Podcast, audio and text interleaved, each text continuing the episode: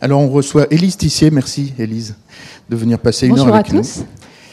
Élise dirige le lab de BPI France. tu peux nous dire, euh, peut-être tu commenceras par nous dire ce que c'est. Et puis même BPI France, on va euh, rappeler ce que c'est euh, tous, ensemble, si tu veux bien, grâce à toi. Et voilà, pendant une heure, on, va parler des industries de la French Touch.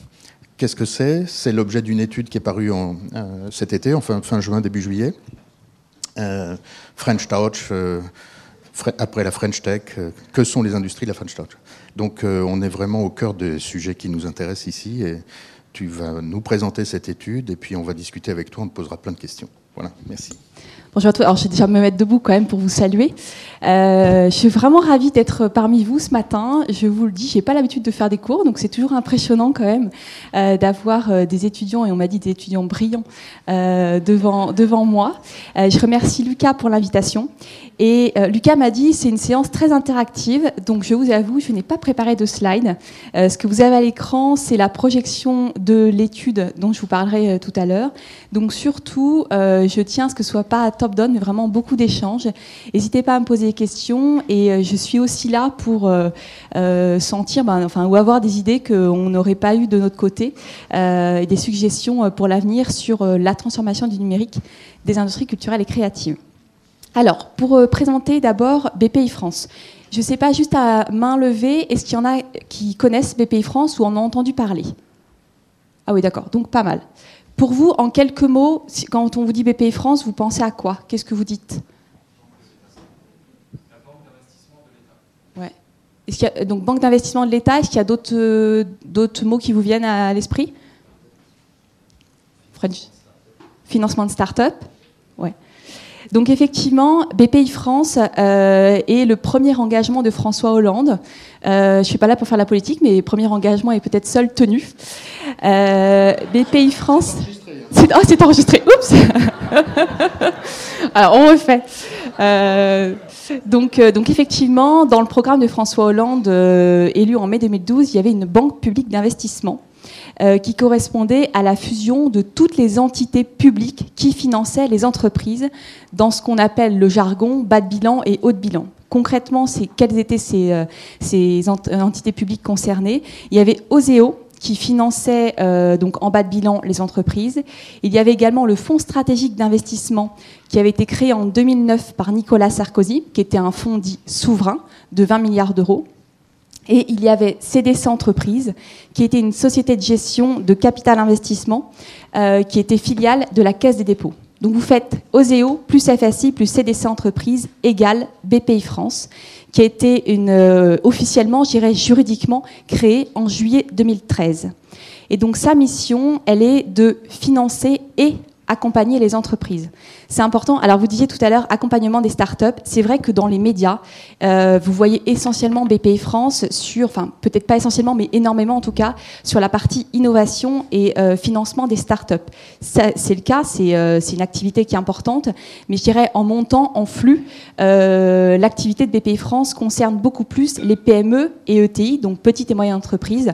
Donc, concrètement, c'est des entreprises qui ont entre 10 et 250 salariés pour la plupart on aimerait qu'il y ait plus d'entreprises euh, qui soient de plus grande taille, mais c'est euh, une des faiblesses de, notre pays qu'on essaie de, de, enfin, résoudre. C'est peut-être pas c'est une ambition qui est un peu forte, mais en tout cas euh, essayer de compenser le, plus.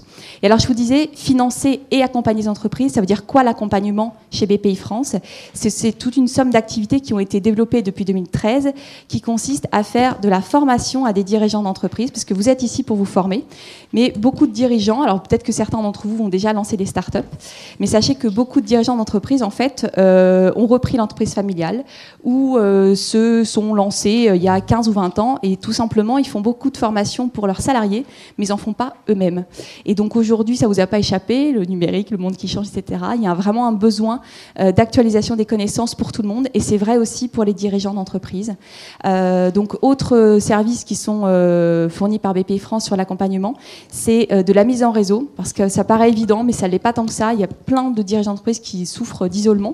vous voyez, ils sont dans leur entreprise, dans leur région, difficile d'en sortir et de, de, créer des relations avec d'autres. Et donc notre mission, comme on en connaît quand même pas mal, c'est d'organiser des événements en région et aussi à Paris pour que ces dirigeants se connaissent. Et autre, je ne vous pas tout, hein, mais pour que ça vous parle un petit peu plus, autre service de, de BPI France, c'est du conseil en stratégie. Donc là, ce sont des consultants qui ne sont pas salariés de BPI France, mais qui sont euh, référencés par BPI France et qui vont dans les entreprises faire des diagnostics stratégiques, comprendre la stratégie de l'entreprise, parce que là aussi, pour, beaucoup, malheureusement, d'entreprises euh, dites traditionnelles, bah, tout simplement, il n'y a pas de stratégie. C'est-à-dire que euh, ce sont des dirigeants qui, admettons, avaient pour habitude, on est à l'Institut français de la mode, donc par exemple, de travailler sur de la broderie. Et peut-être que euh, bah, ils ont poursuivi, je dirais, la trajectoire qui a été euh, lancée euh, par leurs prédécesseurs, sans aucun moment s'interroger sur qui sont leurs clients, qui sont leurs non-clients, comment améliorer leur process de production, comment plus impliquer leurs salariés, comment mieux recruter, comment mieux bosser avec les écoles, etc., etc. Donc ça, c'est BPI France. Je ne sais pas si c'est clair pour vous, si vous avez des questions déjà là-dessus. Alors je continue. Euh, donc au sein de BPI France, vous avez plein de mini startups qui se lancent euh, et le lab en est une. Alors on n'est pas une entité juridique indépendante, mais je dirais que dans l'esprit euh, on, l'est complètement. donc le lab a été lancé en mars 2014 avec une vocation qui est de stimuler la réflexion stratégique des dirigeants de PME et ETI.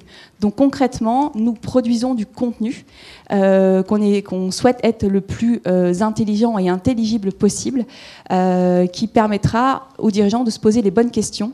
Parce que, euh, je ne sais pas si vous, avez, ça vous est déjà arrivé, mais très souvent, on ne trouve pas la bonne réponse parce que tout simplement, on ne se pose pas la bonne question. Mm-hmm. Et c'est quand on discute avec une autre personne qu'on se dit, ah ouais, finalement, je ne voyais pas les choses de cette façon-là. Donc nous, c'est vraiment notre rôle euh, de stimuler cette réflexion stratégique pour tous les dirigeants d'entreprise, pas seulement les clients des pays France, mais aussi de, enfin, voilà, tout dirigeant qui, qui pourrait, enfin, qui s'intéresse en tout cas au développement de son entreprise. Voilà. Et donc, dans notre façon de travailler, on associe systématiquement chercheurs et dirigeants d'entreprise. Euh, j'ai l'habitude de dire qu'on est un passeur entre le monde de la recherche et le monde de l'entreprise. Donc, euh, pour vous parler aussi, là aussi concrètement, euh, généralement sur une étude, on interroge par questionnaire environ 2000 dirigeants d'entreprise. On en interviewe une vingtaine en face à face. On a des comités de pilotage avec des chercheurs, des dirigeants, des experts, Lucas. et Comment? Pour cette étude, ouais. Et donc, euh, pour cette étude en particulier, euh, j'y arrive, euh, sur les industries culturelles et créatives, on n'a pas procédé par enquête, j'y reviendrai tout à l'heure tout à sur la genèse de cette étude et sur la façon dont, on l'a menée. Donc pareil, est-ce que vous avez des questions sur le lab ou d'autres d'ailleurs structures qui pourraient exister au sein des pays France et sur lesquelles vous aimeriez avoir de l'information? J'espère que je ne vous ai pas endormi. non? Ouais. Je poursuis Lucas donc sur l'étude?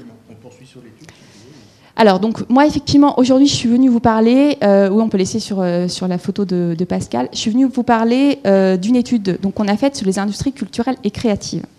Alors déjà, pourquoi euh, cette étude? Ça remonte à 2014. C'est Pascal Morand, je ne sais pas si vous le connaissez, qui est président de la Fédération de la haute couture, enfin du luxe et de la haute couture, je ne sais plus dans quel sens c'est, qui est membre de notre conseil d'orientation et qui nous dit, enfin, qui me dit, Élise, euh, il y a beaucoup de choses qui sortent sur les industries créatives, mais en fait, comme toujours en France, on a tendance à séparer euh, ces différents secteurs, alors qu'il y a plein de caractéristiques communes. Et il serait intéressant de euh, ben, d'étudier ces caractéristiques communes aux industries culturelles et créatives, et surtout d'aider à en faire la promotion en France, c'est vraiment la promotion du savoir-faire français, mais aussi à l'étranger. Donc il y avait cette volonté, merci Lucas, euh, de, définir un, périmètre à partir euh, de caractéristiques aux industries culturelles et créatives et de pouvoir chiffrer ce périmètre pour montrer que c'était, euh, enfin que ces industries avaient un poids important dans l'économie. Alors je ne sais pas vous si ça vous choque ou si ça vous interpelle, mais en tout cas sachez que c'est le cas très souvent dans notre beau pays. quand on parle d'industrie et de créativité, ça a tendance à enfin, susciter certaines questions, euh, comme s'il y avait un monde, je dirais, noble, la culture, la création d'un côté, et de l'autre, euh, un monde euh, financier, économique, euh, plus lié à la performance. Et donc nous, le, parti pris qu'on a ici, on n'est pas original par rapport à nos amis étrangers, ce sont les anglo-saxons qui ont, qui ont travaillé au départ sur cette notion d'industrie culturelle et créative c'est vraiment de voir que la création, elle n'est pas indépendante de l'économie, et l'économie, surtout actuellement, elle a absolument besoin de création. Et je ne vous cacherai pas que euh, pour fixer le périmètre que vous voyez ici, euh, donc de 10 secteurs d'activité, euh, on s'est arraché les cheveux avec le comité de pilotage, pour une raison simple, c'est que bah, finalement, la créativité, vous en avez à peu près partout. donc, à un moment donné, il faut se dire, il faut poser des limites. Donc, typiquement, dans, le périmètre qu'on a choisi ici, on n'a pas retenu euh, secteurs des logiciels, euh, alors que c'était un secteur qui avait été retenu par les, euh, par les anglo-saxons. Donc ça a été une décision du, du comité de pilotage. en revanche, on a retenu, et ça c'est vraiment un choix propre à BPI France Le Lab, ce qui n'avait pas été fait par Ernst Young, qui avait mené également une étude sur le sujet, c'est, et d'où aussi ma présence aujourd'hui, c'est de retenir les, arts, les arts de vivre et la mode, luxe et beauté, qui sont le premier secteur, je vous le montre dans qu'il est là. Voilà, vous voyez ici les 32%. Euh, dans les industries culturelles et créatives, donc le premier secteur euh, qui pèse dans ces industries, c'est la mode, le luxe et la beauté, donc qui représente 32% en termes de valeur ajoutée. Et pour vous donner une idée en termes de valeur économique, euh, les industries culturelles et créatives, alors vous n'allez pas retenir le chiffre, c'est 104 milliards de valeur ajoutée, ça c'est peut-être pas le plus important. Ce qui est important, c'est que c'est l'équivalent du poids du secteur de la construction. On, est dans un, enfin, on dit souvent dans notre pays que euh, quand la construction va, tout va. Euh, c'est un, un, secteur économique qui est hyper important. Et eh bien, quand on regarde les industries culturelles et créatives dans le périmètre qu'on a fixé, on arrive à un poids économique qui est équivalent à, ce, à cet énorme secteur dont on parle assez souvent. Et euh, également en termes de comparaison, sachez que c'est à peu près le double du secteur hébergement et restauration. Donc vous voyez, c'est un, un, poids réel euh, et qui est important à connaître puisque euh, bah, c'est aussi important à valoriser.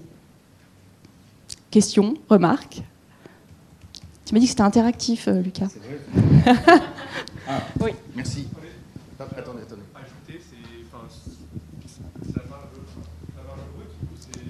Là, c'est. Euh, c'est chiffre d'affaires Non, non, non, c'est pas le chiffre d'affaires. C'est en macroéconomie, on prend la, la, somme, la valeur ajoutée de tous ces secteurs, enfin, sachant qu'on a pris des pourcentages euh, sur euh, le, la, la, créativité, c'est pas 100% du secteur, je dirais. Euh, donc, il y a des pourcentages qui ont été déterminés euh, avec notre comité de pilotage euh, pour avoir, je dirais, le, le, le, chiffre le plus exact possible sur la valeur économique. Donc, enfin, c'est la valeur ajoutée qui a été, qui a été retenue pour le, en termes de méthodologie. Et comment on peut le calculer enfin... C'est le chiffre d'affaires moins les. Ouais, c'est le chiffre d'affaires moins le, les charges de matières premières. Merci. Il faut réclamer le micro, ainsi. Ouais. Et s'il y a d'autres questions, non? Juste oui, par rapport à ça, le, périmètre, puisque tu dis que le software a été exclu du périmètre, il a fait l'objet de critiques, euh, de, de, de, réflexions ou de, remarques d'autres acteurs de l'économie ou comment, comment elle a été Alors justement, pas, pas, tant que ça. Moi, j'étais assez étonnée, mm-hmm. Euh, parce qu'effectivement, je m'y attendais, et, aussi bien, enfin, aussi bien de la part de, personnes extérieures qu'au sein de BPI France. Euh, je m'attendais à être plus challengée que ça, euh, typiquement en termes de méthodo, parce que c'est un vrai sujet. Hein, les, chiffres, ça paraît toujours euh, banal. mais si vous prenez, par exemple, parce qu'il y, a plein de limites hein, dans, tout chiffrage, si vous prenez la gastronomie qui est affichée ici, typiquement, on n'avait pas accès aux données de toute la gastro. Donc, pour nos, notre, notre, chiffrage, on a retenu simplement les vins. Alors, vous voyez, on peut contester, se dire, bah, vous êtes gentil, mais la filière vin, il y a des choses qui ne sont pas du tout créatives et en même temps, côté euh, restauration, mais pas toute la restauration. C'est plutôt euh, autre gastronomie. Euh, il y a de la créativité que vous ne prenez pas en compte. Donc finalement, toutes ces questions qu'on avait largement anticipées, elles ne sont, pas, elles sont pas vraiment venues. voilà. Et où est le jeu vidéo dans, tout ça? Le jeu vidéo, il est dans les médias audiovisuels. Médias audiovisuels, d'accord. Oui, exactement. Si vous voulez plus de précision dans les différents secteurs, là, là vous avez des exemples d'entreprises. Et du coup, ça doit être avant. Voilà, vous les avez ici. Les, euh, si vous voulez plus de, enfin, les sous-secteurs des secteurs d'activité, si vous préférez.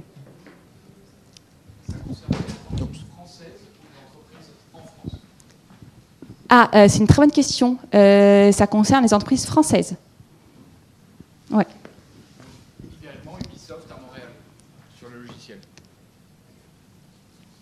Par exemple. ouais, c'est une bonne question pour le coup. Euh, je vais vérifier, mais a priori, on, est bien sur, sur la valeur ajoutée euh, du territoire français. Donc, on est sur les entreprises françaises, sur l'activité économique française. En France En France, oui. C'est-à-dire qu'il n'y a pas de filiale étrangère, il n'y a pas de euh, filiale étrangère de groupe, enfin filiale, filiale, française pardon, de groupes étrangers. et en revanche, sur les entreprises françaises, il n'y a pas l'activité de leur filiale à l'étranger. Par contre, on est d'accord que vous preniez bien en compte euh, les exportations. Oui, bien sûr, c'est dans la valeur ajoutée de l'entreprise. Merci. Si, ça vous intéresse, je pourrais vous envoyer plus d'informations sur la méthode. Euh, parce qu'on avait des. Évidemment, pas dans l'étude puisque ça n'intéresse pas forcément euh, ni les dirigeants ni les journalistes, mais, mais on a toutes les informations en termes de méthode. Bon, pas tant que ça, non, non. Donc on peut faire beaucoup de choses. Mais il faut être sérieux si on veut faire les choses, euh, si on soit reconnu robuste. Euh, alors voilà, je, reviens sur le, pourquoi cette étude. Euh, donc ça, c'était le, point de départ initial. Comprendre les industries culturelles et créatives, c'est quoi quelles sont leurs caractéristiques. Et après, il y a un autre objectif qui est arrivé avec cette volonté, donc je vous disais, de, rayonnement français, donc hors de nos frontières. Et euh, il y a un autre objectif qui est apparu après, ce que je vous disais, ces premières discussions, elles ont eu lieu en 2014, euh, c'est l'impact du numérique dans tout ça. Donc à ce moment-là, je ne vous cacherai pas qu'on était vraiment avec une, vision très négative de l'impact du numérique.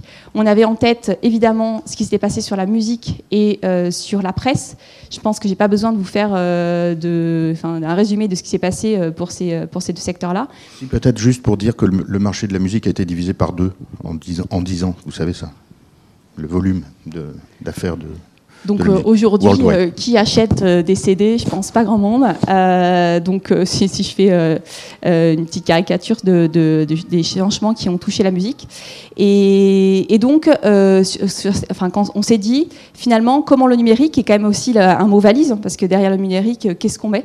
Il y a plein de choses. Donc à l'époque, on était sur des tableaux à multiples entrées en disant bah, alors les réseaux sociaux, le big data, l'impression numérique, tout ça, comment ça impacte les industries culturelles et créatives, sachant que vous voyez, les industries culturelles et créatives, on est quand même sur des secteurs qui sont très vastes. Donc c'était vraiment euh, croiser du complexe avec du complexe. Et je pense qu'on arrive à un, exercice qui est euh, plutôt réussi de euh, simplifier dans le bon sens du terme, en tout cas synthétiser tous ces effets du numérique sur les industries culturelles et créatives à la fois en associant des concepts et des exemples, puisque, je le rappelle, on est vraiment sur un exercice de pédagogie comment faire comprendre à des dirigeants d'entreprise l'impact du numérique sur euh, leur secteur d'activité. Donc ça, c'était le deuxième objectif qui finalement occupe une place euh, centrale dans l'étude euh, et qui est au cœur à la fois de la stratégie de BPI France et je pense de pas mal, enfin on est tous concernés, hein, BPI France en tant qu'organisation, je pense que l'IFM aussi en tant qu'école, vraiment comment on prend en compte c'est euh, le numérique, sachant que, bah, je vais poursuivre tout à l'heure, euh, ce sont des effets euh, multiples à tout niveau de la chaîne de valeur et pas simplement que sur des questions de communication et de distribution. Sachant que précisément votre public de, PME et de ETI sont assez réticents ou pas du tout volontaire dans, dans, dans, dans cette, Complètement. Dans cette Alors, ça, on ne l'a pas fait dans l'étude. Euh, c'est vrai que je ne l'ai pas euh, redit sur la méthode. Ici, on n'a pas fait de travail d'enquête, enfin d'enquête au sens euh, un questionnaire envoyé à des milliers de dirigeants. On a interviewé, je pense au final, entre 50 et 100 personnes, que ce soit dirigeants d'entreprise, start-up, PME et, et experts. mais en revanche, on a fait une autre enquête sur la transformation numérique, donc tout secteur d'activité confondu. Et euh, ce qui ressort, c'est que plus de 80%, des, enfin 87% des dirigeants précisément, euh, ne placent pas la transformation numérique comme une priorité dans leur stratégie. Et on en a quand même 20%, imaginez, ça fait quand même un dirigeant sur cinq, qui estime que la transformation numérique n'est pas venue pour son entreprise. Ce n'est pas encore le moment pour eux de s'en occuper. Vous voyez quand même dans le monde dans lequel on vit. C'est une exception française? C'est pas. Alors, étonnamment, euh, moi, c'est ce que tout le monde pense. Et justement, euh, je ne sais pas si vous l'avez vu, sans doute pas, mais il y a eu un rapport qui est sorti il y a euh, quelques semaines de la Fabrique de l'Industrie. C'est un regard croisé entre l'Allemagne et la France. Et finalement, les Allemands, qu'on dit toujours aussi avancés, euh, c'est pas si évident que ça. Donc eux, en fait, ils ont été beaucoup plus, les Allemands ont été beaucoup plus offensifs, offensifs pardon, en termes de politique euh, publique sur l'industrie 4.0. On en a entendu parler très rapidement. Euh, ça a été moins le cas en France. là, ça, ça s'accélère. Mais je dirais au niveau individuel, les dirigeants d'entreprise s'y mettent pas tant que ça. Et en fait, le point de vue des Allemands, il est très technique, très technologique. C'est-à-dire qu'un Allemand qui parle industrie 4.0, il va parler finalement automatisation de son usine. Il va pas parler nouveau business model. Il va pas parler le client, vous, avez dû entendre ça, le client au centre de tout, renouveler l'expérience client, y compris pour les collaborateurs, revoir les, modèles managériaux, etc. Tout ça, aujourd'hui, euh, les Allemands sont absolument pas meilleurs que, les Français. Donc, euh, on n'a pas, enfin, nous, c'est une conviction hein, chez BPI France et en particulier au Lab. Euh, on a envie de croire à un avenir positif. on a envie tous de, se retrousser les manches, de, travailler ensemble pour, pour améliorer les choses et être vraiment dans un esprit de co-construction de l'avenir plutôt qu'à se dire, bah, ça y est, on est foutu, de toute façon, euh, les robots vont nous remplacer, les autres nous ont, enfin, les Allemands sont meilleurs que nous, les Américains euh, et leurs plateformes euh, vont tout écraser. Non, on pense que vraiment, les choses vont très vite. Donc, il y a des très gros, il y a 10 ans, qui ont disparu. On, peut se dire que dans 10 ans, bah, peut-être qu'on sera avec des acteurs économiques qui seront complètement différents de ceux d'aujourd'hui. Pour parler aux Français, il faut parler de culture et de création. Est-ce que ça, c'est un cliché ou est-ce que c'est vrai? Puisque tu dis que les. Pour parler aux dirigeants français ou aux Français en général?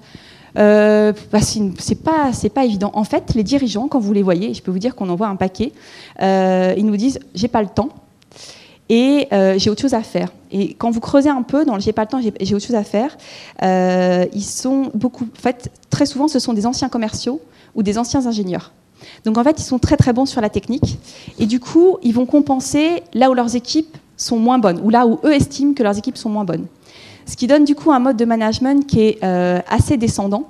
Euh, et qui est, euh, aussi euh, souvent paternaliste. Donc vous avez le, chef d'entreprise qui est fier de ses salariés. c'est un peu, sa deuxième famille. Donc il a un côté très, très possessif, tout en estimant que, alors ils sont pas tous comme ça, mais beaucoup en tout cas, c'est eux qui en connaissent le plus. C'est eux qui peuvent dire à leurs salariés que. Donc en fait, ils sont pas tant dans leur rôle de dirigeant, euh, ils cherchent à compenser là où leurs équipes, enfin là où ils estiment que leurs équipes sont moins bonnes. Sauf qu'en faisant ça, ils ne sont pas dans leur rôle de dirigeant à euh, impulser, justement, à enfin, définir une stratégie d'entreprise, à impulser du changement dans l'entreprise et à faire du vrai management, à vraiment animer euh, leurs équipes. Donc ça, c'est un, c'est, un travail de longue haleine. pour le coup, BPI France, indépendamment du lab, a commencé à le faire. Il y a évidemment d'autres organisations à le faire. Le numérique aussi pose beaucoup de questions aux fédérations professionnelles. Euh, donc nous, on l'a vu dans le cadre d'ICC, euh, aussi bien avec euh, Pascal Morand que c'est Pierre-Marie, Pierre-François Leloué pour, pour le prêt-à-porter. finalement, en fait, toutes les entreprises sont prises dans un étau où de toute façon, il doit se passer quelque chose. Mais ce qu'il faut vous dire, c'est qu'il n'y a pas que les entreprises privées qui sont touchées par le numérique, les organisations aussi. Et pour parler avec certains pas Pascal, euh, mais euh, euh, d'autres, avec certains présidents de fédérations professionnelles, eux-mêmes ont ce souci où ils sont silotés. Donc leur objectif, les objectifs de ces fédérations-là, c'est d'aider les entreprises, mais en fait, eux-mêmes, il y a des petites guerres internes, des petites guerres de territoire. Donc finalement, le numérique confronte tout le monde, que ce soit entreprises que organisations qui accompagnent les entreprises, à des difficultés d'organisation et, des difficultés de stratégie. J'espère que je suis claire dans le propos parce que ça enfin, je baigne dedans tous les jours, donc euh, ça peut me paraître évident, mais peut-être que je le suis moins en, le relatant.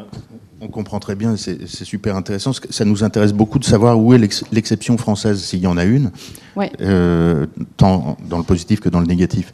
On voit bien que tes chiffres sont inquiétants, mais qui ne concernent pas uniquement la France, mais les points forts de la France dans cette approche de, tardive d'industrie culturelle et créative, ils sont, ils sont où Alors, les points forts, j'y arrive. Et alors, moi, s'il y a une exception française qui m'a frappé, alors qui ressort pas en tant que tel dans l'étude, parce que justement, on était sur un, autre plan. Euh, dans les entretiens, ce qui est ressorti, notamment Nils Asiosmanov, que je ne connaissais pas, qui est président du Cube, euh, qui est un centre de création euh, artistique à Issy-les-Moulineaux a pas mal insisté dessus et on en a d'autres. La spécificité française, c'est un peu ce que je disais tout à l'heure. Il y a vraiment, et ça se vérifie au niveau des ministères, donc vous avez la DGE, la Direction générale des entreprises, ministère de l'économie d'un côté, et vous avez de l'autre le ministère de la culture. Ben, aujourd'hui, ces deux ministères-là ne travaillent pas ensemble. Si je prends d'autres exemples, alors je sais que c'est enregistré, mais euh, c'est la réalité. Mais on pourra, couper si ça. Ouais, non, non, non, non, non mais si je prends un autre exemple sur BPI France, euh, c'est pour ça que je disais c'est enregistré, mais enfin c'est une réalité, donc c'est pas tant de critiquer, c'est pour dire qu'en fait tout est une question d'histoire. Et donc, ce qui est difficile, c'est de changer l'histoire, c'est de changer les habitudes. Et donc, chez BPI France, typiquement, vous avez une équipe aujourd'hui qui, a un pôle industrie créative et qui a l'habitude de financer ce qu'on appelle du capital développement. Le capital développement, c'est de financer des entreprises, euh, je dirais, enfin, classiques, traditionnelles, pour faire la croissance externe, racheter une autre boîte ou pour se développer à l'international. Bien, cette entreprise-là, aujourd'hui, cette, cette équipe-là, ce pôle-là, aujourd'hui, a énormément de mal à travailler avec une autre équipe qui finance des startups qui elles-mêmes pourraient, qui pourraient intéresser euh, des entreprises et industries créatives. Et, donc, on a, il y a deux équipes, une équipe qui finance des startups et une équipe qui finance des entreprises et industries créatives. Et je vous assure que pour leur expliquer que potentiellement ils peuvent bosser ensemble et, euh, créer des synergies super intéressantes euh, et peut-être mieux financer les boîtes et mieux les accompagner, bah, les managers ils poussent parce que leur propre hiérarchie les pousse, mais en dessous c'est compliqué. Pareil pour les grilles d'investissement, et ça j'y viendrai tout à l'heure parce que ça m'intéresse, vous-même euh, si, vous souhaitez participer, je trouvais ça extrêmement intéressant. ce qu'il faut vous dire, c'est que les investisseurs d'aujourd'hui, euh, ils utilisent les grilles qu'ils ont appris à l'école il y a 5, 10, 15 ou 20 ans. Et ces grilles d'investissement-là, euh, c'est un petit peu comme le cadre mental, elles ont assez peu évolué finalement. Et c'est pas facile de les faire évoluer. C'est pas que les gens ne veulent pas, c'est que tout simplement il y a une prise de conscience qui se fait difficilement. Et après, c'est toujours sur le comment.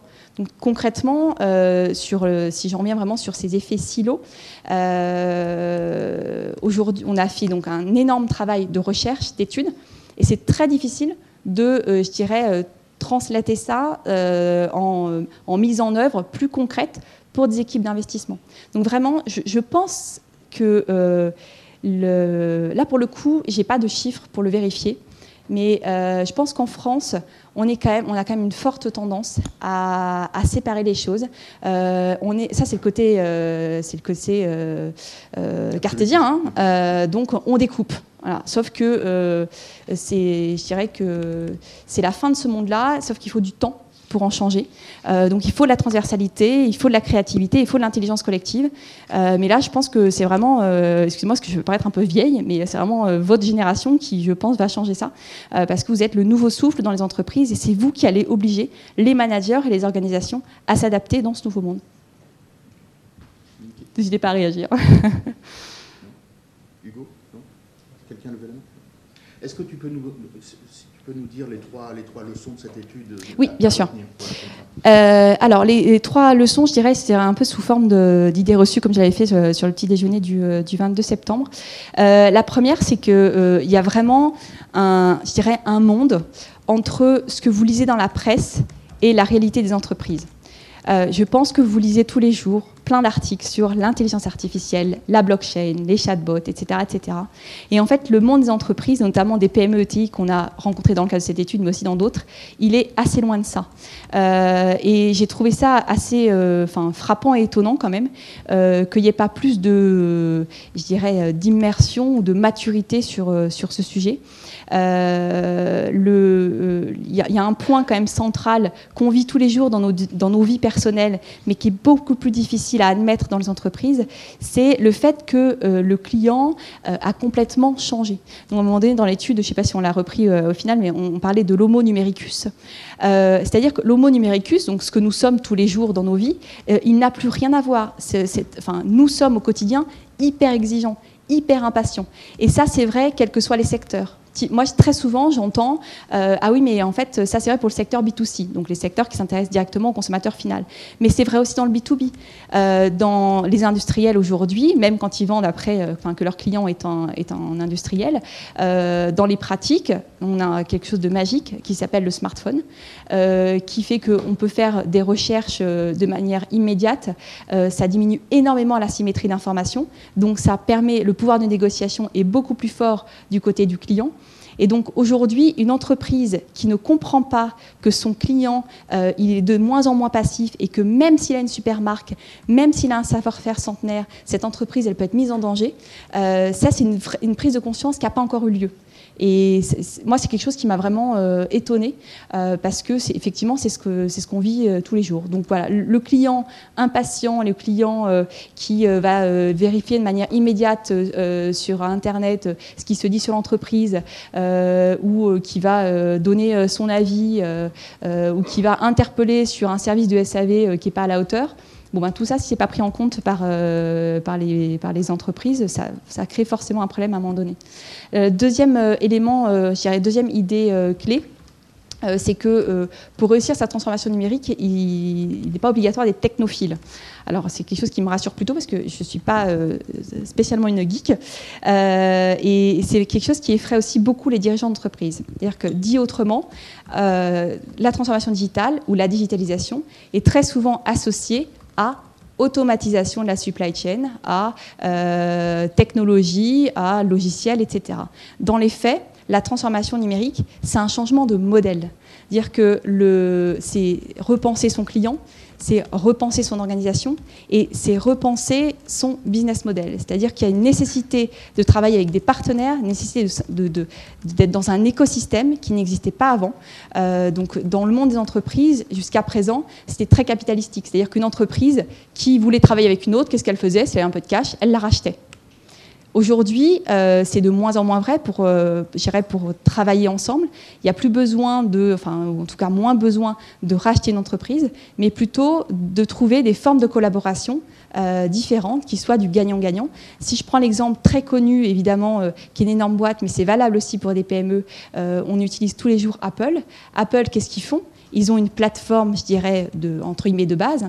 Euh, et ensuite, il y a plein de boîtes qui viennent se pluguer sur cette plateforme et qui vont créer euh, de la valeur à partir de cette plateforme-là. Donc tout ça, ça suppose euh, un partage de la valeur, donc un partage aussi des données, qui n'est pas du tout évident pour une entreprise. Donc si je vous prends un autre exemple, alors c'est pas dans, la mode, mais ça marche. Cet exemple, je trouve, marche assez bien. Euh, vous prenez une entreprise qui, qui, fabrique des tracteurs. Donc là, vous voyez. C'est un très bon exemple. Pour comprendre ce que c'est qu'une entreprise, euh, une entreprise basée sur le software. Ouais. Euh, et eh ben, vous pouvez vous dire que demain, cette entreprise-là, elle ne pourra pas, elle ne vendra plus un tracteur, mais elle vendra un rendement à l'hectare. Concrètement, elle vendra toujours un, un tracteur à ses clients, sauf que ce tracteur-là, parce que l'entreprise elle aura noué plein de partenariats avec euh, des, entreprises qui vont poser des capteurs, qui vont récupérer des données euh, sur la météo, sur euh, l'état du tracteur, le nombre de kilomètres qu'il aura fait, sur l'état des sols, etc., etc. Le, service vendu par l'entreprise sera, monsieur l'agriculteur ou autre, ton tracteur, tu l'utilises à tel endroit, à tel moment, etc., etc. Et donc là, il y aura un engagement sur le service rendu on voit bien ici qu'en termes de modèle économique, ça change tout. C'est-à-dire que euh, la compétence, l'entreprise initiale qui fabrique le tracteur, elle ne va pas pouvoir faire tout ça toute seule. Et surtout que c'est dans des délais quand même assez courts. Donc elle est obligée de nouer des partenariats. Je t'interromps parce que c'est super intéressant. Le problème pour nous, c'est que dans la mode, on ne voit pas aussi clairement ces choses-là que dans le domaine des transports, par exemple. cet exemple des, tracteurs est super parce que c'est très clair. On voit bien, le, on voit bien où est l'économie de l'immatériel là-dedans. c'est si on prend la, alors, la mode dans les vêtements, parce que là, en fait, je, parle de transport numérique, mais il y a aussi une autre transformation qui est en cours, et euh, là aussi on voit quand même pour le coup pas mal dans, les médias, euh, c'est tout ce qui tourne autour de la RSE et économie circulaire. C'est quand même, euh, vous voyez quand même les papiers qui sont sortis récemment, notamment sur la filière du luxe. Moi-même je l'ignorais, deuxième industrie la plus polluante au monde, qui donc doit aussi beaucoup s'interroger sur son modèle de production. Ben, demain, il y a déjà des startups qui proposent ça. Peut-être qu'elles ne vendront plus, qu'elles vendront moins en tout cas des vêtements pour les mettre plutôt en location. Euh, moi, j'ai une petite fille de, deux ans. Euh, j'ai trouvé un site qui s'appelle Little Panda, euh, qui est un modèle en fait où il reprend des, des vêtements et alors évidemment sous un certain nombre de conditions.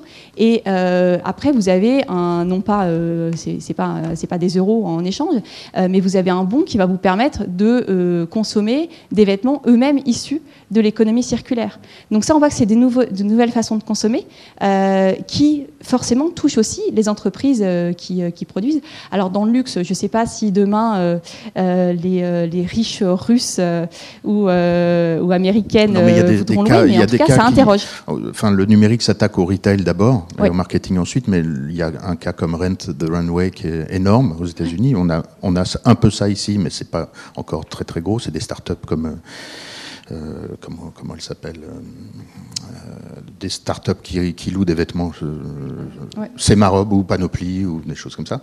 Mais Rent the Runway aux États-Unis, c'est le plus gros utilisateur de, de, pressing, par exemple. Ça vous donne une idée de la, la taille du, du, truc, c'est énorme. Mais c'est vrai que l'automobile et la mobilité, on a bien compris que le, les fabricants automobiles ne vendaient plus de voitures mais de la mobilité, et on s'interroge sur la mode et le luxe. Qu'est-ce qu'on vend?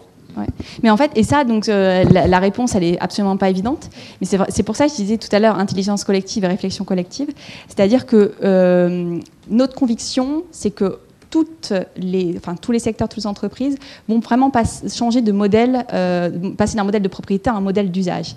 alors, après, ça ne veut pas dire que tout, typiquement sur les voitures, si on, fait le parallèle mobilité-mode, je ne sais pas si demain plus personne achètera de voiture. Moi, j'ai du mal à imaginer que celui qui, euh, qui, aime les voitures euh, ne, voit qu'un service de mobilité et donc ne soit que dans la recherche d'un. Ici, on est tous utilisateurs de Blablacar, de Drivey, d'Autolib. Euh, je pense que à, une époque, à l'âge de 25 ans, vous auriez eu, il y aurait eu la moitié des, étudiants ici qui, auraient eu une voiture. C'est plus du tout le cas. C'est clair. Ça, je suis d'accord. Euh, et, donc, euh, et donc sur la mode, euh, là c'est pour ça ça renvoie aussi aux responsabilités des fédérations professionnelles hein, de porter cette réflexion de comment finalement il y, a les deux, la réflexion doit se faire des deux côtés. Hein comment les consommateurs modifient, enfin quels sont les comportements des consommateurs, comment ces comportements évoluent là, et, évoluent pardon. Et puis de l'autre côté, les entreprises qui doivent être qui doivent elles-mêmes anticiper, je dirais, des comportements qui ne sont pas nouveaux, puisque si je prends l'exemple du, smartphone, enfin plutôt à l'époque c'était avant les, smartphones, il y avait l'iPod qui avait été développé par, par Apple. Apple n'a pas attendu une demande de consommateurs sur ce nouveau produit. Donc c'est vraiment, euh, je dirais, euh, euh, énormément de veille sur le comportement des consommateurs d'un côté et de l'autre. là, pour le coup, un travail d'anticipation, de réflexion stratégique de la part des dirigeants et de tout ce qui les entoure pour voir finalement qu'est-ce qu'ils pourraient vendre demain. Et ça, ça se, se fait pas sur le coin d'une table, euh, ça se décrète pas du jour au lendemain. C'est un vrai travail, euh, je dirais, d'aller-retour. Euh, mais ce qu'on se dit sur mode mobilité, c'est vrai aussi sur BPI France, les banques. Demain, c'est quoi une banque? Vous avez vu dans la semaine Orange Bank, enfin Orange qui a lancé Orange Bank. Nous-mêmes, au sein de BPI France, il y a tout un tas de questions qui se posent sur quels seront les métiers de BPI France à un horizon de 5-10 ans. Oui.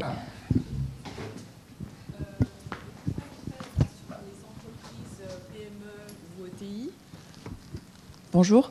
Euh, les constats que vous faites, donc les freins, euh, pour, euh, assurer cette mutation digitale, est-ce que vous les faites également sur les grandes entreprises ou parce qu'effectivement une PME n'est pas équipée, elle doit gérer au quotidien sa production ou autre et elle n'a pas forcément les capacités d'une grande entreprise ou d'un groupe pour assurer plus rapidement et, ou intégrer cette digitalisation alors, c'est une excellente question. je suis tout à fait d'accord. Effectivement, la PME ETI, elle n'a pas les capacités financières de la grande entreprise pour opérer cette transformation numérique. Et je dirais, quelque part, j'y viens après, c'est sa chance aussi. alors, pour répondre à votre question précisément, nous, on a travaillé ici sur les PME ETI, pas sur les grands groupes. En revanche, parce qu'on travaille euh, sur d'autres sujets et avec euh, d'autres acteurs, euh, c'est difficile aussi pour les grands groupes. alors, ils sont plus avancés en termes de transformation numérique parce que justement, ben, tout simplement, ils mettent des milliers d'euros sur la table pour bosser avec des consultants, pour travailler avec des startups quelle grande entreprise aujourd'hui n'a pas sa pépinière, n'a pas son incubateur de start-up? Euh, Donc clairement, ils avancent. C'est pas pour autant qu'ils avancent de manière évidente.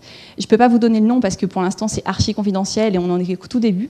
Mais on commence à travailler avec une grande entreprise, enfin du fait si elle est au CAC 40, c'est qu'elle est grande, mais avec une entreprise du CAC 40. Et son souci aujourd'hui, en fait, il est, euh, il y en a plein, mais si je le résume, c'est que euh, la grande entreprise, elle a derrière elle toute une supply chain qui est composée de PME. Et que euh, si cette grande entreprise, elle ne sait pas embarquer les PME fournisseurs, à un moment donné, elle-même, elle est en risque sur son métier. C'est-à-dire que cette entreprise-là, elle ne sera pas délivrée au client selon personnalisation et dans les délais. Parce que je le disais tout à l'heure, hein, client de plus en plus impatient et de plus en plus exigeant. Donc quand on dit exigeant, c'est souvent de la personnalisation, enfin en tout cas une relation client la plus, euh, la plus personnalisée possible. Euh, et donc cette grande entreprise, elle ne travaille pas seule, elle-même, elle a toute sa chaîne de fournisseurs et donc elle a cette, euh, euh, ben, finalement cette nécessité, cette obligation d'entraîner par le haut ces PME. Et ça, c'est pour ça qu'on travaille aussi dessus, ça nous intéresse beaucoup, parce qu'on est dans un pays, là pour le coup, je pense c'est une, des spécificités françaises, euh, où la direction des achats des grands groupes a plutôt tendance à complètement tordre le cou des PME ETI. En clair, tout ce qu'ils négocient, c'est le prix. Donc ils vont chercher à payer le moins cher possible. Sauf que vous imaginez bien que quand vous êtes dans ce genre de relation, euh, le caractère innovant, euh, la capacité à co-construire avec son fournisseur, elle est assez faible. Donc ça, c'est quelque chose qui est en train de changer. Deuxième élément, deuxième souci de ce groupe du CAC 40, c'est le changement tout simplement en interne. C'est-à-dire qu'eux nous disent, euh, ils ont un certain nombre d'opérateurs sur leur chaîne, et euh, c'est vrai que le numérique change aussi le rôle des opérateurs, puisque demain, ils vont être à même, plutôt, alors euh, moi-même, jamais été sur une chaîne, je devrais aller voir pour, pour être encore plus précise, mais aujourd'hui, là où ils sont sur la chaîne en train, mettons, de, tourner un boulon ou de faire quelque chose sur un flacon, demain, ils seront derrière un, appareil qui leur dira, ben, enfin, il aura juste les, quelque, enfin pas juste, il aura des réglages à faire pour que la chaîne fonctionne bien. Donc, la chaîne manager, oui, la chaîne managériale change, le rôle des, euh, des salariés change, et aujourd'hui, c'est extrêmement difficile pour les grandes entreprises aussi d'accompagner ce changement, euh, parce qu'il y a, euh, si, je, définis ça en, je en deux couches, vous avez la, couche opérateur, enfin ceux qui sont aujourd'hui en bas de la, de la pyramide, qui vont je dirais, s'élever en termes de responsabilité.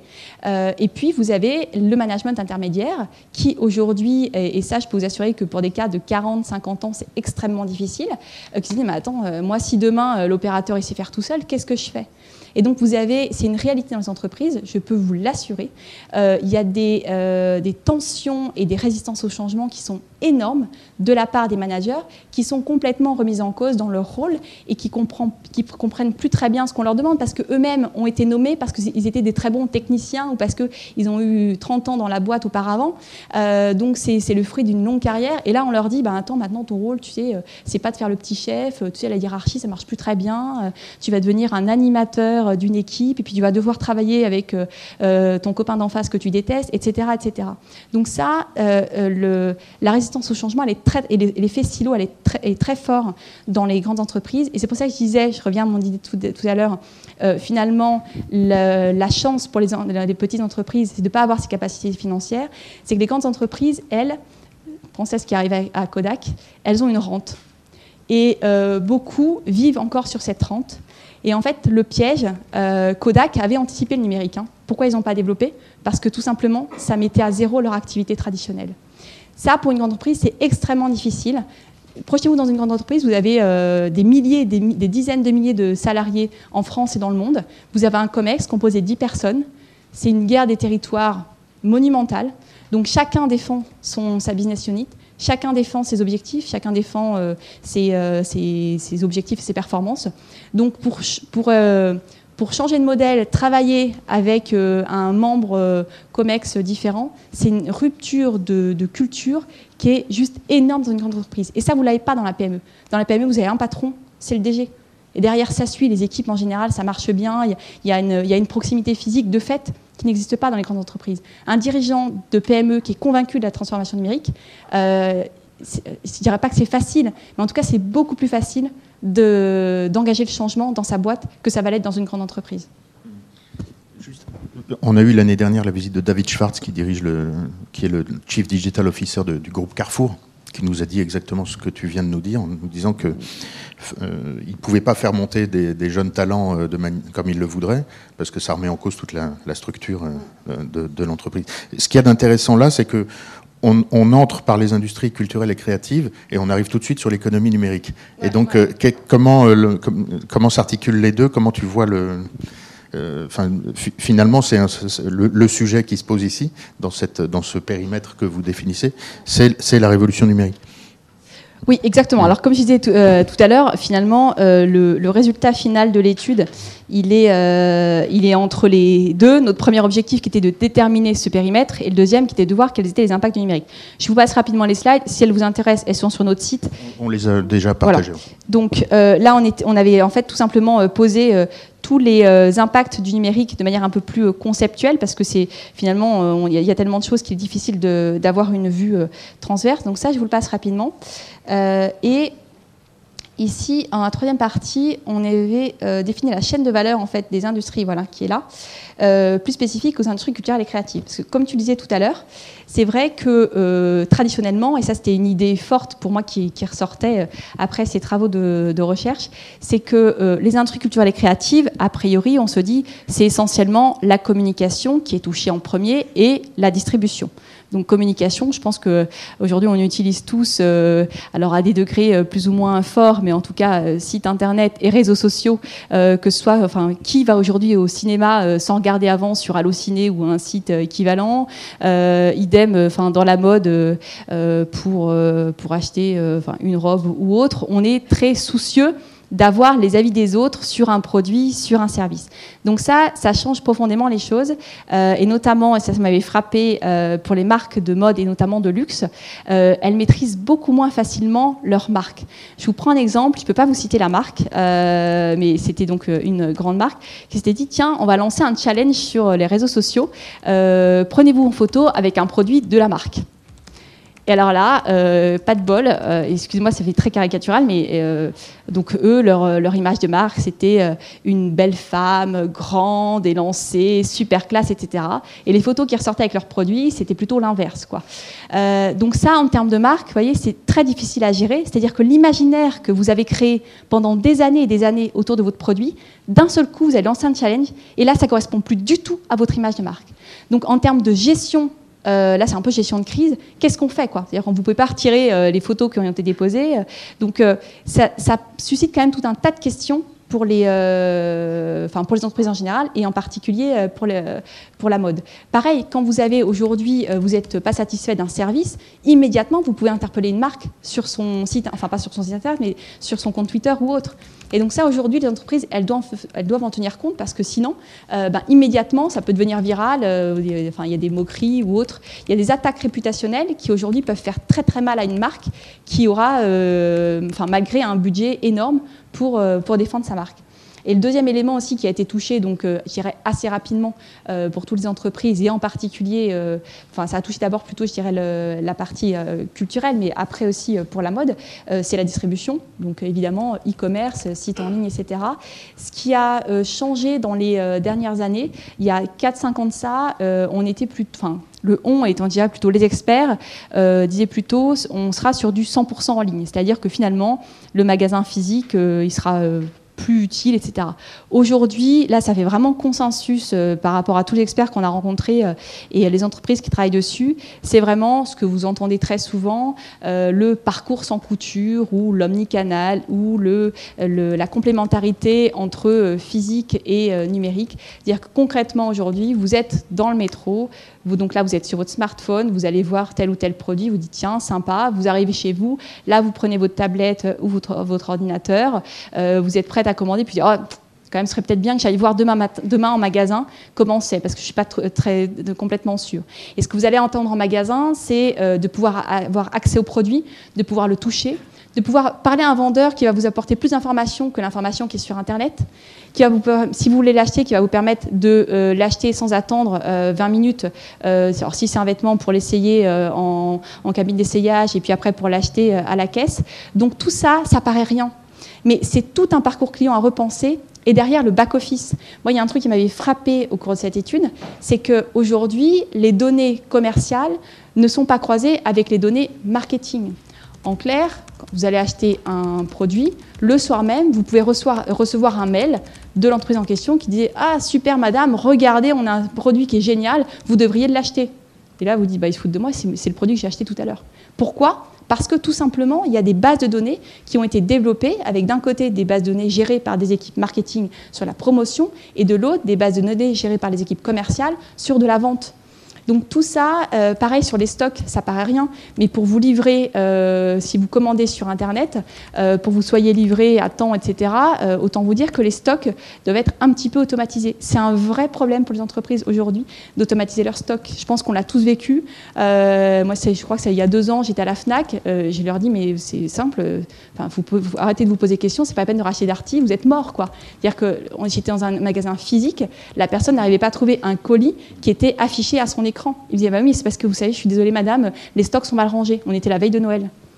Donc ça, c'est une réalité quotidienne. Et ce que là, c'est l'expérience, euh, je dirais, euh, euh, enfin, l'anecdote, elle date d'il y a deux ans, mais je suis certaine qu'il y en a des, encore plein qui sont, qui sont vrais aujourd'hui.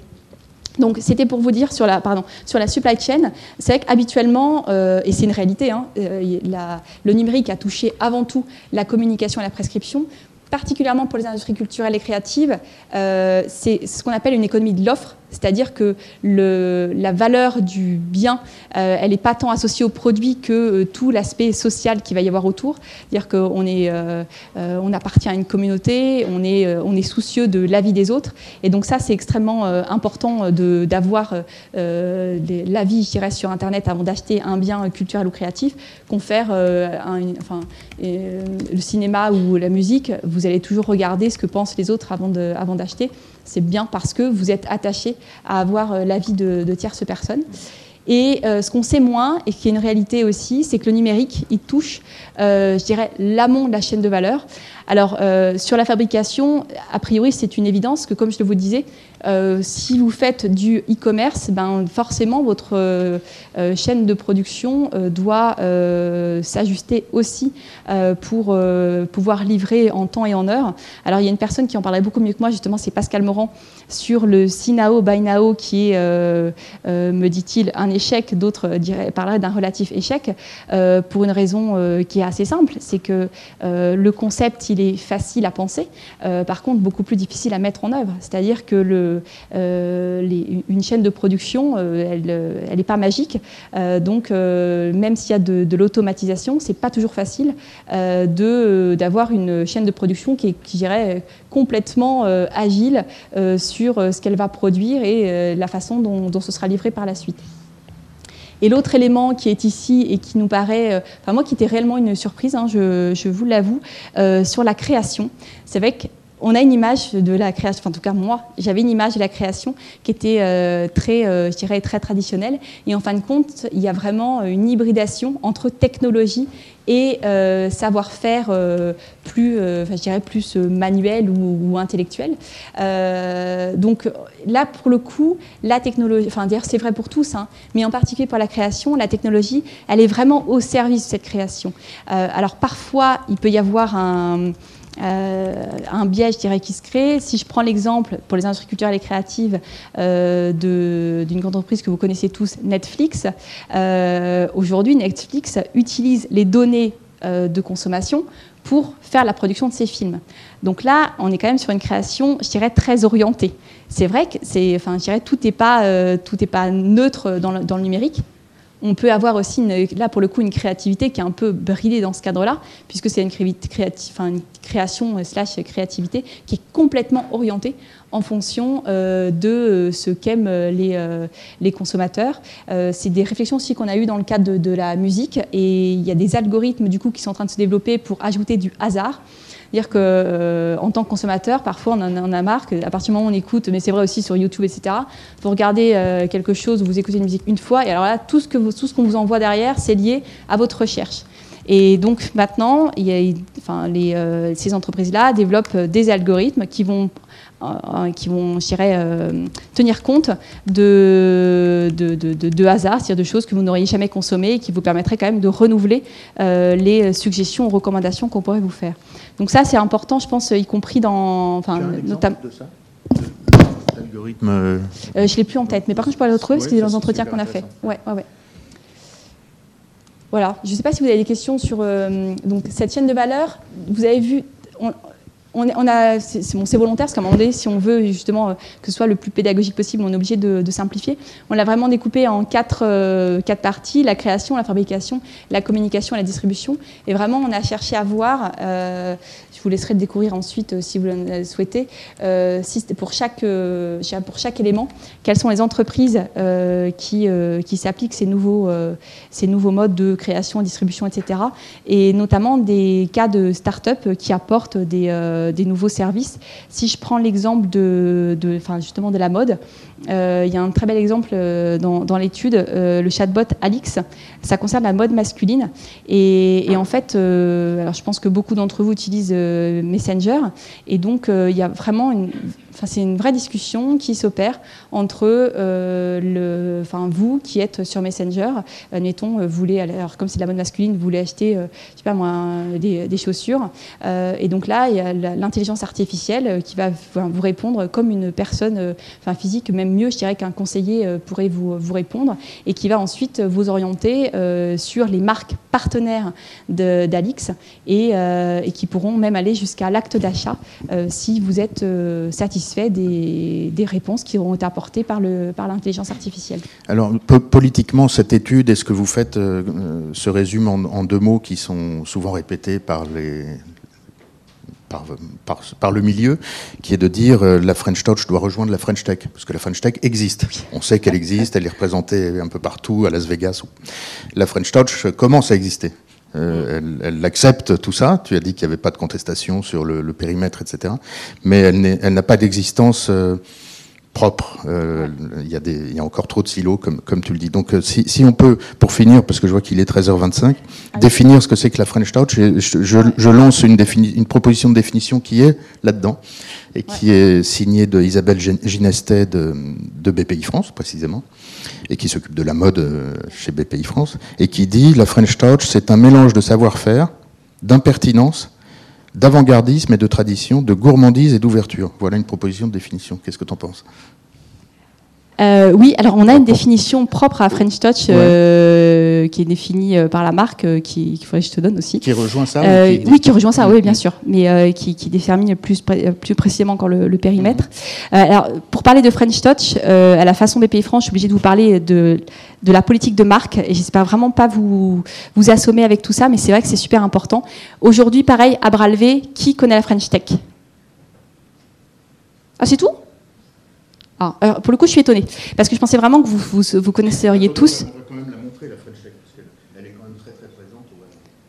Alors, la French Tech en deux mots, aujourd'hui, ça représente tout le monde de la start-up, euh, alors euh, évidemment euh, plutôt dans la tech.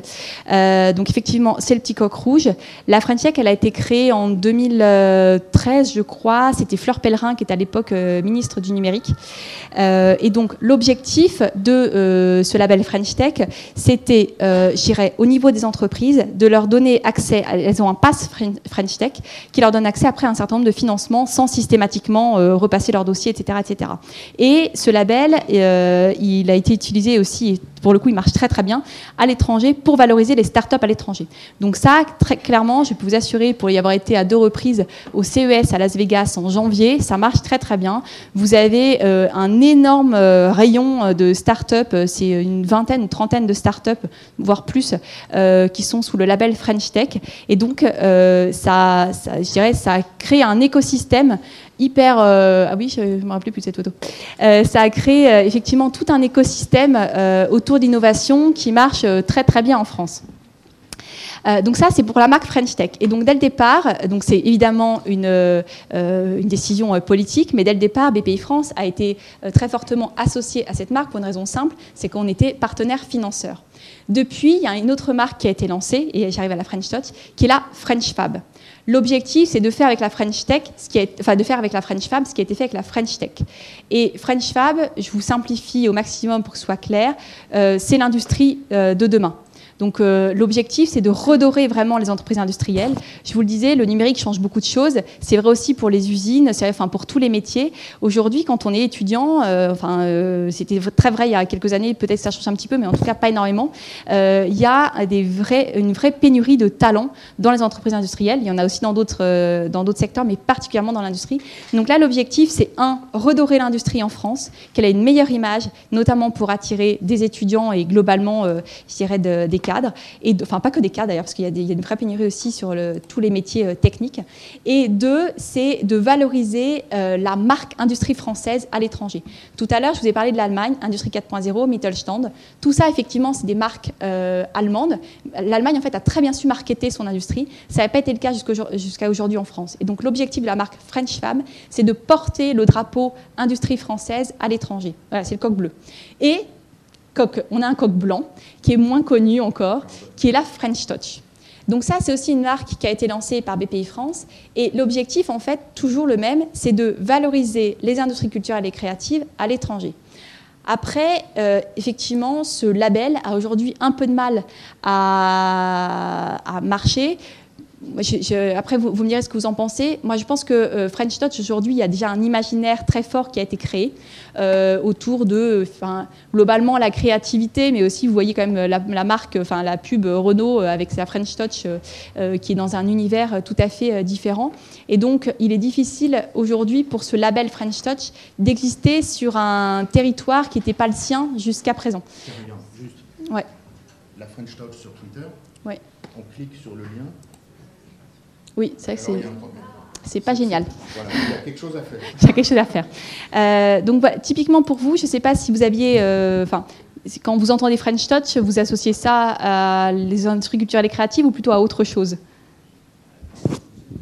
À la musique des années 80, fin des années 80, ouais. R et tout ça. Oui, forcément. Donc, enfin, c'est le point de départ de la French Touch. Et effectivement, euh, le, du coup, le, le, label French Touch pour porter plus globalement, donc les industries culturelles et créatives, qui incluent, vous l'avez vu, euh, la mode, les arts de vivre et d'autres choses euh, à l'étranger, c'est forcément euh, plus, plus difficile. en fait, la French Touch, en amont de ce qui est en train de se faire, et on voit que c'est en cours et c'est super intéressant, et on a d'autant plus de chance d'en parler avec toi aujourd'hui, c'est d'abord la musique de, de, Daft Punk et tout. Et deuxièmement, c'est quelque chose de très important que vous connaissez sûrement. Est-ce que vous savez qui est Christophe Serrand? Est-ce que tout le monde sait qui est Christophe Serrand? C'est un ambassadeur très important de la French Touch, c'est lui. C'est le directeur de l'animation chez DreamWorks. Et euh, pour les Américains, la French Touch, ça existe à travers ça, beaucoup. Et puis il y a un troisième élément très, important de la French Touch, qui est le, graphisme. Mais je te, je te laisse la, parole juste après. Euh, qui connaît Malika Favre? Vous savez qui c'est? Malika Favre, c'est une illustratrice qui fait des couves du New Yorker, par exemple. Ça, c'est la French Touch. Et c'est marrant de voir la définition d'Isabelle Ginestet. Bon, savoir-faire, ok. Impertinence. Et l'impertinence, c'est précisément ce que les Américains aiment dans la French Touch, et notamment dans l'animation. Et c'est le... Tiens, mais elle bouge en plus. Euh, c'est, euh, en fait, pour définir la French Touch dans notre imaginaire, c'est...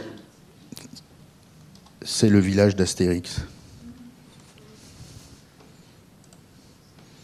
Et je ne sais pas si vous êtes au courant, mais cette page a disparu du dernier album d'Astérix. Ce qui est un scandale absolu. Parce que ça, ça représente quelque chose de très très profond en France. C'est en fait, c'est quand on a un sujet. C'est d'ailleurs, ça fait une passerelle avec euh, Julien Gracq. On commence par dire non. Et en fait, c'est alors c'est un sujet super intéressant et super compliqué. C'est la relation entre négativité et, créativité. Euh, David Lynch dit la la négativité est l'ennemi de la créativité. En France, on dit la négativité c'est une condition de la créativité. C'est-à-dire d'abord on casse, et ensuite on, on, recolle les morceaux, on voit ce qu'on peut faire. C'est un truc très français. Enfin, les étrangers qui viennent à Paris, la première chose qui les frappe, c'est à quel point on leur dit non, merde, ou euh, Enfin, voilà, pas de café en terrasse pendant les happy hours ou des saloperies comme ça.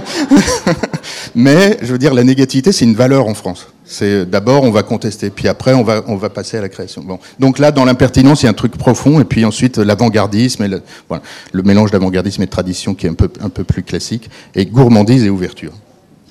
Je pense que ça résume bien euh, bah, effectivement l'approche des dirigeants euh, face à la transformation numérique. Non. Voilà. Non, mais mais on le fera quand même. Est-ce qu'il y a des questions? Vous avez faim, oui, je peux comprendre. Mais en tout cas, j'espère que c'était intéressant. Un grand merci, Elise, pour, pour, pour toute cette... Merci à vous.